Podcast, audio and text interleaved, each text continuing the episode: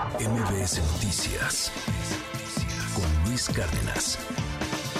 Una voz, alguien que ha estado muy al pendiente de este y de otros, otros casos de, los migrantes en la frontera norte de nuestro país, en Tamaulipas particularmente, es el eh, padre Francisco Gallardo de la diócesis de, de, Matamoros y es con quien platicamos esta mañana con mucho gusto. Padre, le agradezco enormemente estos minutos para MBS Noticias.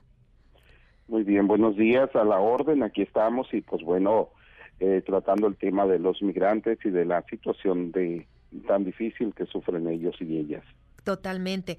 Pues eh, en primero eh, preguntarle, eh, ustedes hasta este momento, ¿qué información tiene respecto pues en, a este caso particular de los 32 migrantes? Afortunadamente, lo que se sabe es que están bien, ¿no? Bien, bien en cuestión médica, en cuestión de, de salud.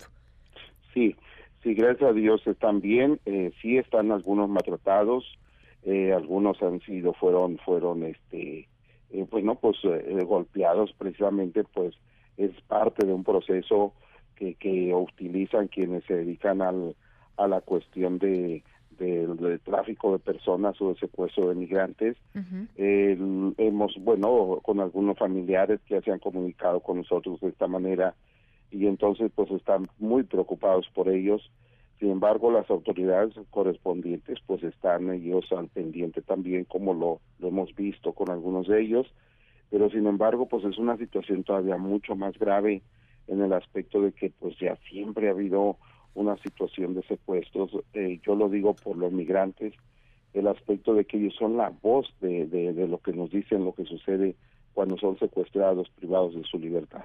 Claro, usted había advertido de, desde hace meses, ¿no? Eh, esta eh, pues esta estrategia que utilizan los eh, delincuentes, ¿no? Los, los integrantes del crimen organizado, pues para extorsionar y pues para llevarse a, migrantes con otros fines. Y pues ocurrió lamentablemente lo, lo que se esperaba.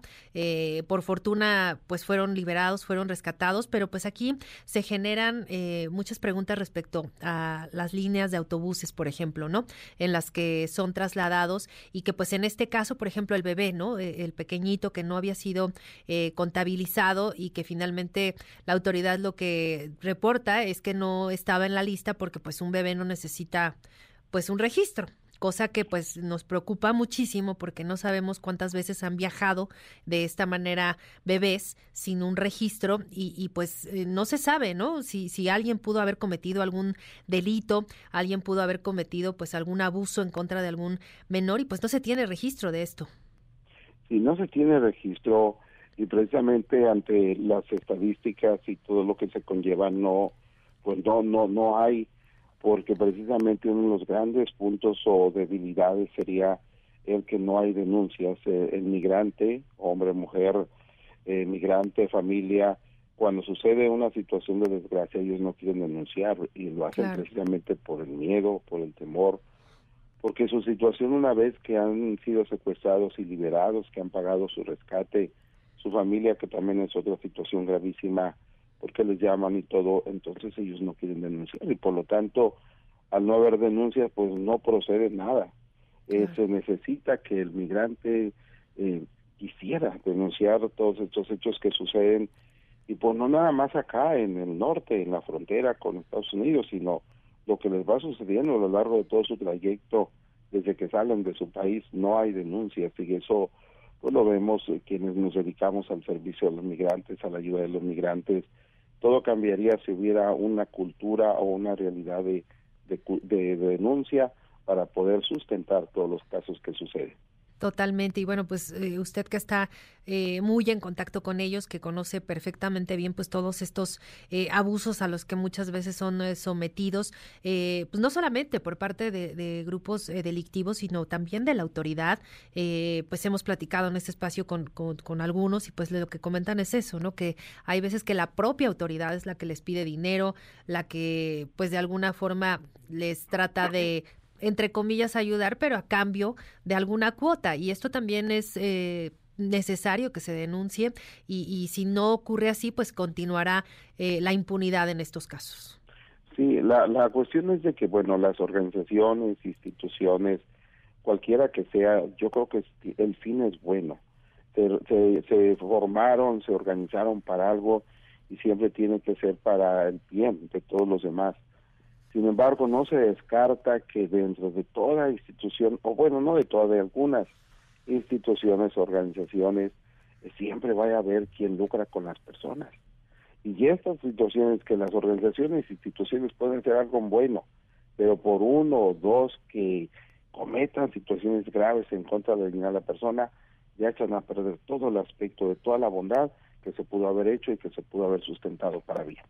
¿Qué tendrían que hacer eh, las autoridades eh, de migración en el caso particular eh, de Tamaulipas, en, Matamoros, donde usted es responsable de esta casa del migrante? ¿Cuáles son las necesidades más apremiantes para pues la situación que enfrenta ahorita pues toda la comunidad migrante? Bueno, las, las necesidades siempre son la atención humanitaria para los migrantes de una manera integral. El migrante necesita ser atendido de todo, ¿verdad? Si hay si hay un servicio, si se presta servicio. Nosotros, por ejemplo, la casa migrante, por lo que le ofrecemos es lo, es lo básico, necesario, que la cama, que la alimentación, si vienen enfermos. Claro, también nosotros, eh, ayudados por las demás organizaciones, instituciones de sociedad civil y también de las autoridades que también ayudan mucho al migrante como institución pero sin embargo creemos que la cantidad de migrantes, la situación de demanda de servicios y todo, siempre estamos rebasados. Es, es muchas las personas que llegan diariamente a las fronteras eh, con situaciones de mucha vulnerabilidad, con enfermedades, con sin dinero, sin eh, a veces sin esperanza. Ellos su, su fin último es Estados Unidos. Ellos han llegado a la frontera la frontera está cerrada, la frontera no está abierta para ellos de una manera regular y por eso a veces son víctimas de tanta situación porque se les ofrecen pues precisamente servicios de transporte, de traslado, de todo y es ahí donde sucede todo lo que nosotros hemos visto en estos días. Eh, precisamente lo del transporte y pues lo que llamó mucho la atención con esta eh, línea de autobuses Senda y pues otras, ¿no? No, no es la primera vez que ocurre lamentablemente un secuestro. Eh, ¿Usted tiene conocimiento de cómo es que operan o cómo es que están o no reguladas? Porque pues el hecho de que no exista este control, digamos, pues esto deja mucho a la luz la posibilidad de que puedan cometerse pues este tipo de, de, acciones, ¿no? Y que pueda haber colusión incluso entre autoridades, líneas de autobuses y, pues crimen, crimen, delincuentes. sobre todo con los grupos también que se dedican a, la extorsión, ¿no? Sí, sí. Sí hay una voz muy fuerte de parte de los migrantes, sí es muy fuerte donde se les dice que se suban a cierto autobús, donde no les dan un, un ticket como corresponde cuando viajamos nosotros en autobús, les dan otro tipo de documentos, después eh, eh, se sabe cuántos migrantes van a hacia ciertos lugares, después son detenidos en ciertas partes, son bajados, esa sí es una voz de los migrantes y es muy fuerte. Y yo creo que sí se tiene que poner mucho cuidado eh, a la autoridad correspondiente para todas las cuestiones de todos los que viajan en autobús. Ciertamente eh, a veces pues muchos de ellos no tienen un, documento regular para también poder viajar en el país y te viaja clandestinamente y hay situaciones una cosa te lleva a otra cosa es muy complicado todo este aspecto de la, del movimiento migratorio pero sin embargo son son personas que, que buscan el traslado de un lado para otro y aquí yo creo que lo mejor es como se ha dicho una migración ordenada regulada que tenga lo básico necesario para poder evitar todo este tipo de acciones en contra de ellos. Así es, y pues como, como se ha dicho, y si es importante, pues eh, hacer frente al problema de origen, ¿no? Que pues es el desplazamiento de todas estas personas de sus países eh, de origen buscando eh, mejores oportunidades y pues que en este camino pues sí llevan muchísimos problemas, muchísimas violaciones a sus derechos humanos. Y, y, para cerrar, padre, me gustaría preguntarle el caso particular de los, de los niños. Vemos muchos menores acompañados y no acompañados que pues sufren toda esta travesía y, pues creo que esto, este punto es eh, muy, muy importante abordarlo también. Sí, el, caso de los menores no acompañados, eh, bueno, estamos hablando desde la edad chiquititos hasta antes de los 18 años. muchos jóvenes, adolescentes que viajan solos, eh, son considerados menores no acompañados, pero es una situación también muy fuerte para ellos de vulnerabilidad.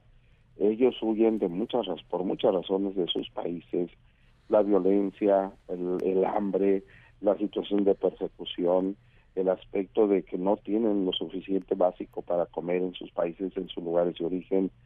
No olvidemos también los desplazados mexicanos internos, de los estados con más violencia que otros, donde son también despojados de sus tierras, de sus casas, donde la gente tiene que emigrar ahora también con los huracanes, el aspecto que hay muchos factores por los cuales la persona sale de su lugar para vivir en un lugar donde considera que debe de ser más seguro.